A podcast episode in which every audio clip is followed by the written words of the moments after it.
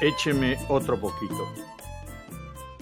Matilde estaba desatizando el fogón para que el arroz terminara de secar cuando le pareció escuchar voces en el sendero que pasaba cerca de su rancho. Miró entre las cañas que formaban la pared y le pareció distinguir a varias personas que transportaban a alguien en una hamaca. Notó que se encaminaron hacia su casa, por lo que presurosa se dirigió hacia la única puerta de la vivienda seguida muy de cerca de su pequeña hija Dalis, de unos dos años de edad.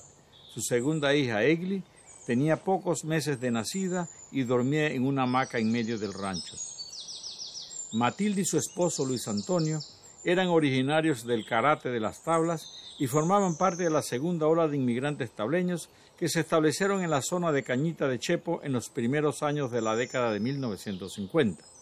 El primer grupo de viajeros lo habían integrado la familia de los hermanos Delgado, también oriundos del karate.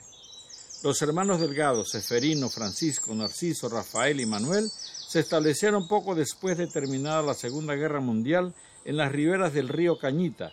Se ubicaron en terrenos irrigados por los ríos Paja, Tumagantí y Piedras. Esta región, cubierta por bosques tropicales primarios, contaba con una sola vía de comunicación con el poblado de Chepo, el río Bayano y sus afluentes. Al sector donde estaban los terrenos de Luis Antonio, mejor conocido como Lucho, se le denominaba Flor de Laguna. A este colono le acompañaban su esposa y sus hijas y, aunque tenía solamente un año de haberse establecido, ya estaba realizando el tumbe de su segunda mata. Como a todos los emigrantes santeños, lo movía el anhelo de tener una finca para criar ganado vacuno, por lo que era necesario eliminar el bosque. La primera tarea era socolar la mata. Esto consistía en cortar con el machete los arbustos, lianas y árboles de tallo delgado. Esta actividad se iniciaba una vez hubiesen cesado las lluvias, cosa que antes del cambio climático ocurría en los primeros días del mes de enero. La siguiente etapa era arribar la mata. Con el hacha se cortaban los árboles que quedaban en pie por ser muy gruesos para ser derribados a filo de machete. Toda la vegetación derrumbada era secada por el sol y la brisa del verano y, cuando se consideraba que ardería bien, se le daba fuego a horas de un mediodía para aprovechar las altas temperaturas. De esta forma, las llamas consumían la mayor cantidad de troncos y quedaba más espacio para la siembra de arroz o maíz. Cuando se le daba la primera limpia al sembradío, se aprovechaba para regar la semilla del pasto conocido como faragua. Así, una vez cosechado el arroz o el maíz, quedaba listo el potrero. Buenos días, Matilde, saludó adelante Toño Barahona, quien denotaba ser el que encabezaba el grupo. Buenos días, contestó la dama. Seguidamente, cada uno de los miembros del grupo expresó su saludo, mientras la niñita, agarrada fuertemente a la falda de su madre, miraba recelosa a los recién llegados. Matilde identificó en el grupo a Lacho Barahona, Toño Barahona y su esposa Toña, Sotero Acevedo y Miguel Peña. Observó que sus paisanos, todos oriundos del karate, estaban tensos, especialmente la señora Toña. ¿Quién está malo? preguntó Matilde. Es Lucinda, que esta mañanita se cayó de los pies y no había manera de que se vuelva a levantar, le explicó Toña. La llevamos por Ondiclima, cuento Magantí, para ver si con el motor nos lleva a la capitana, agregó Lacho, hijo de Toño y esposo de la enferma. La capitana era un puerto fluvial en el río Mamoní, muy cerca de la desembocadura de este río en el río Bayano y muy próximo al poblado de Chepo. Clímaco Delgado, hijo de Manuel Delgado y Avelina Barahona, poseía una piragua con un pequeño motor fuera de borda. El bote lo tomaría en el río Tumagantí hasta su desembocadura en el río Cañita, Luego seguirían río abajo hasta encontrarse con el río Bayano, al que entonces navegaría hasta muy cerca del mar, donde desemboca el río Mamoní. Allí entonces subirían este afluente del Bayano hasta el puerto de la Capitana, donde quizás habría una chiva que los transportaría al Hospital Santo Tomás en la ciudad de Panamá. Luego, el que intervino fue el suegro de Lucinda. Pasamos por aquí para coger un descansito y para ver si Lucho nos podía acompañar. Él está por ahí. Está arribando en la mata por aquí cerquita. Aquí se alcanza a oír el golpe de las hachas. No hay mucho que dio una gritadita cuando se escuchó la caída de un palo. Para la mayoría de los santeños, el momento en que un árbol traquea y empieza a caer, produciendo ruido al chocar con otros árboles y finalmente con el suelo, le causa tanta emoción que expresa ese júbilo con una alegre y sonora saloma que por lo general termina con la, expresión ¡Carajo! ¡Hoy, Lucho! gritó a todo pulmón Miguel Peña. En medio de la selva espesa se escuchó ¡Hoy! ¡Hoy! ¡Venía acá! gritó a su vez Sotero Acevedo. ¿Por qué no acuestan a Lucinda en una cama para que descanse un ratico de la hamaca?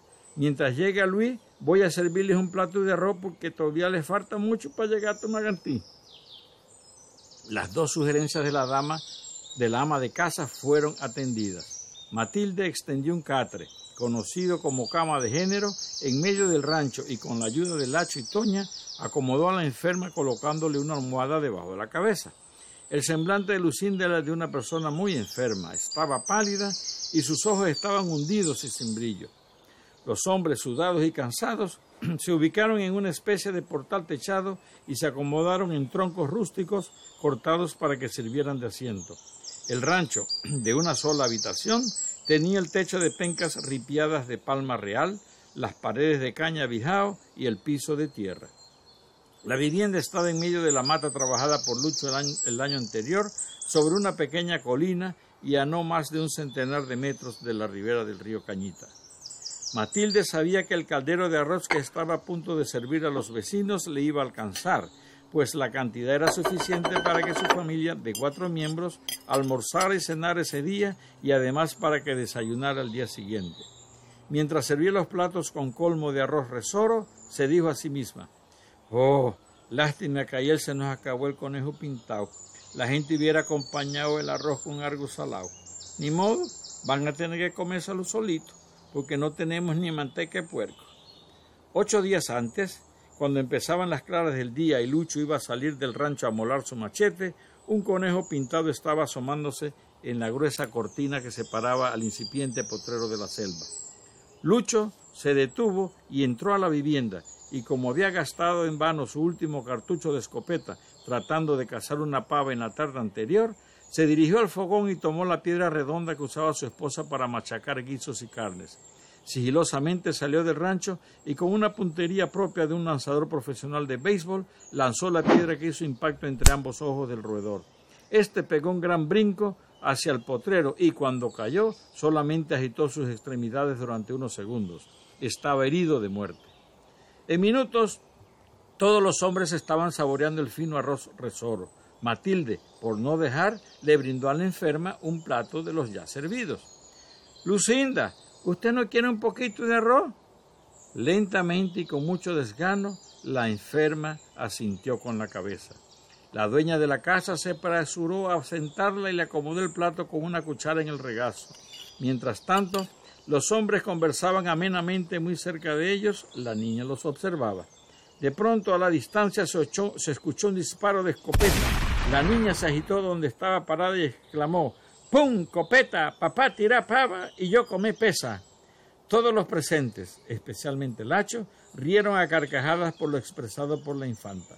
A medida que los hombres iban terminando con sus respectivos platos, Matilde se los reemplazaba por otro igual.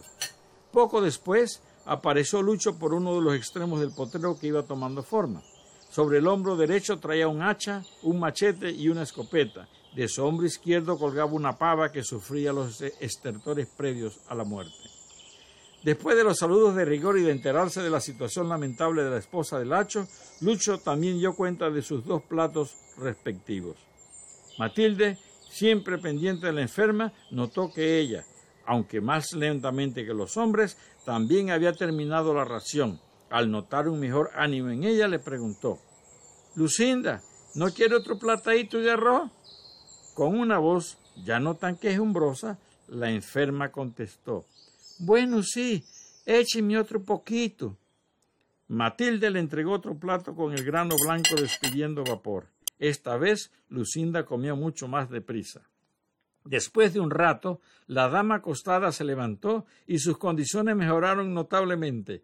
Entonces, por consenso, los presentes decidieron suspender la excursión médica y dedicarse mejor a disfrutar de las presas de pava que tanto gustaban a la niña. A las pocas semanas, Matilde conoció el verdadero origen de los males que aquejaban a Lucinda. Estaba recién embarazada y, debido a los malestares propios de ese estado, no probaba bocado de la comida que ella misma preparaba.